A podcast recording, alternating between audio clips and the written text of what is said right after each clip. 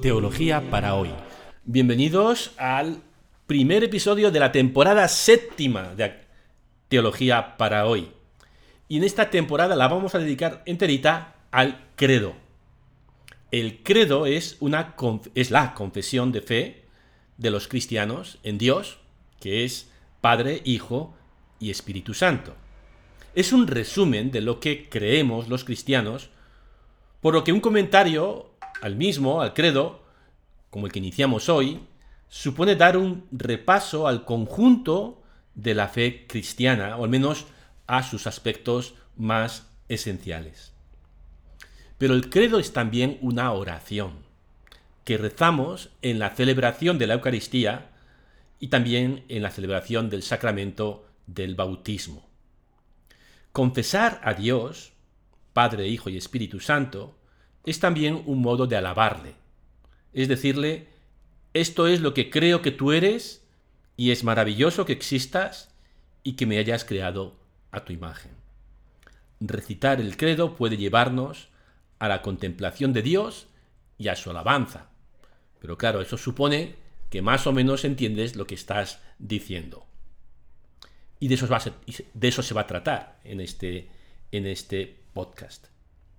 El credo no contiene soluciones a los acuciantes problemas de nuestro tiempo.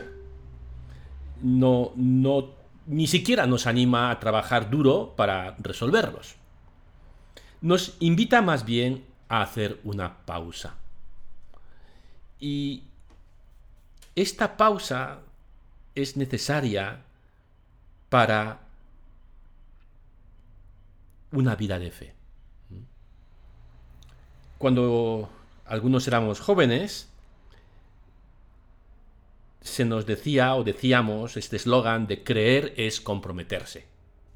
Y es verdad, ¿no? Que una fe que no se traduzca en acción, en compromiso y vida, no es una fe cristiana.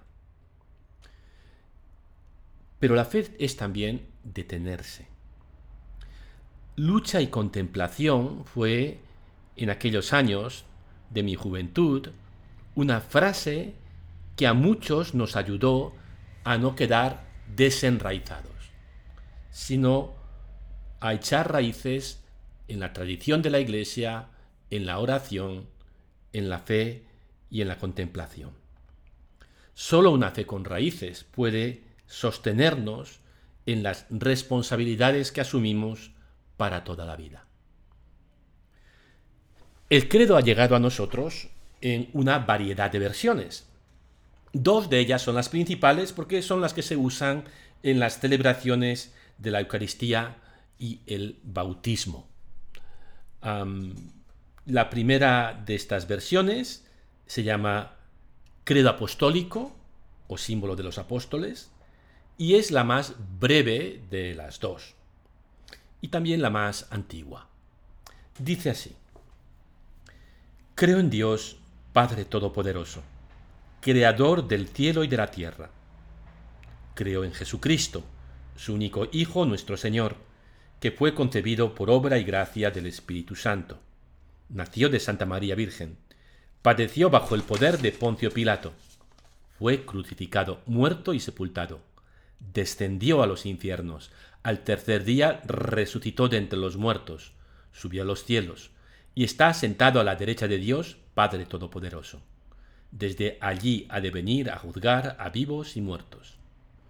Creo en el Espíritu Santo, la Santa Iglesia Católica, la comunión de los santos, el perdón de los pecados, la resurrección de la carne y la vida eterna.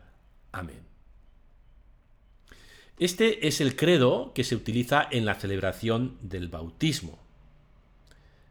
Según el Evangelio de Mateo, las últimas palabras de Cristo resucitado al despedirse de sus discípulos fueron, y cito del Evangelio, capítulo 28, Jesús dijo, Se me ha dado todo poder en el cielo y en la tierra.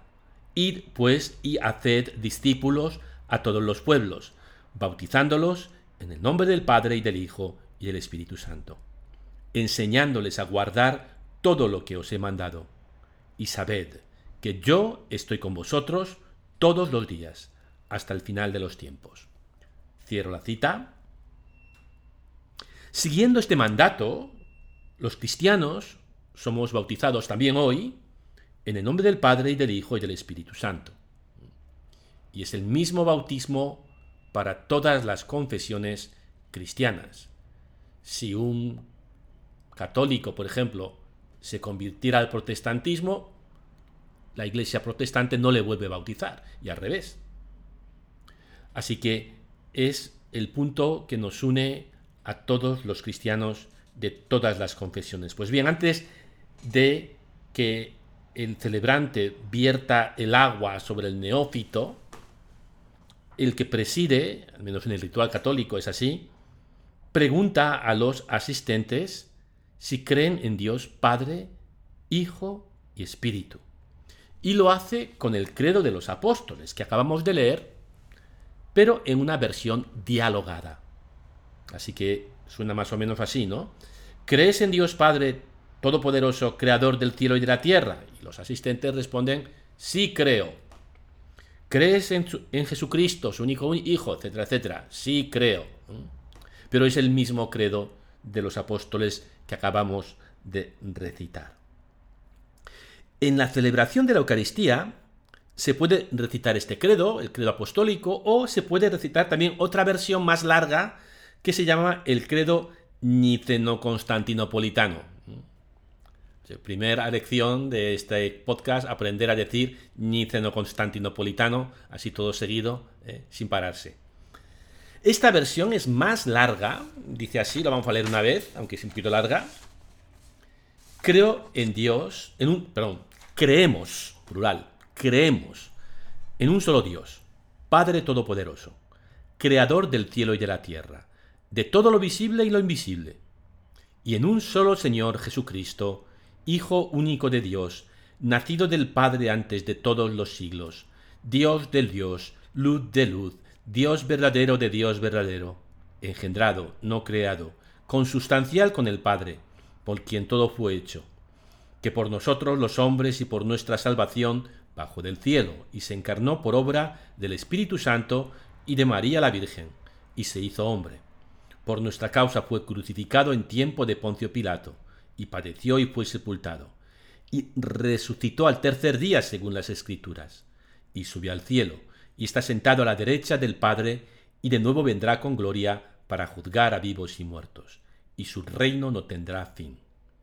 Y en el Espíritu Santo, Señor y dador de vida, que procede del Padre y del Hijo, y con el Padre y el Hijo recibe una misma adoración y gloria que habló por los profetas creemos en, una, la Iglesia, una santa católica y apostólica. Confesamos un solo bautismo para la remisión de los pecados, esperamos la resurrección de los muertos y la vida del mundo futuro. Amén. Vemos que esta versión es más larga porque contiene una serie de glosas que lo alargan, que alargan, eh, es como una versión glosada o ampliada la, del, credo apostólico. Hemos puesto en la web del curso, que por cierto es la siguiente. La web del curso es www.acogerycompartir.org barra tph. La barra diagonal que está encima del número 7. Repito, www.acogerycompartir.org barra TPH. Ahí hemos puesto un PDF que he hecho en dos columnas, ¿no? Una columna el credo apostólico y una columna el credo niceno-constantinopolitano, donde eh, para que veáis fácilmente pues, la diferencia y las glosas que introduce este segundo credo en el primero. Y por cierto, mm, para los que os conectáis al podcast por primera vez, en esta temporada séptima, mi nombre es Alberto Domingo y soy un sacerdote católico de la Congregación de los Misioneros Redentoristas. Y este podcast es un servicio de la Parroquia de Santísimo Redentor en la calle Félix Boys, número 13, Madrid, España. Cierro la publicidad, continuamos, volvemos al credo niceno-constantinopolitano Vamos a decir niceno solo, ¿no? Porque niceno constantinopolitano como que muy cansado. Este credo se llama así porque contiene glosas, como decía, que fueron añadidas por los concilios de Nicea, que se celebró en el año 325, y de Constantinopla, que se celebró en el año 381. Por eso se llama Niceno Constantinopolitano, porque estos dos concilios celebrados en el siglo IV debatieron temas muy profundos y muy importantes de la fe y como resultado de eso modificaron ligeramente, añadieron cosas al credo para clarificarlo. Y ese es el credo que se recita junto a la versión más antigua del credo apostólico en las Eucaristías, en las misas católicas. Por cierto, el plan, el plan es ofrecer unos 30 episodios de 20 eh, a 25 minutos, como, los, del año pasado, más o menos como el año pasado, que fueron 33 episodios creo. Este año, pues más o menos 30 van a ser los episodios, lo cual quiere decir que todos los martes vamos a estar tanto en directo por Zoom como en podcast. El podcast a veces se puede retrasar al miércoles, eh, pero martes noche o miércoles por la mañana aparecerá el podcast eh, de esta temporada séptima de Teología para hoy, en el que iremos comentando, pues como veis, poquito a poco, es decir, con cierto detalle, toda esta oración del credo.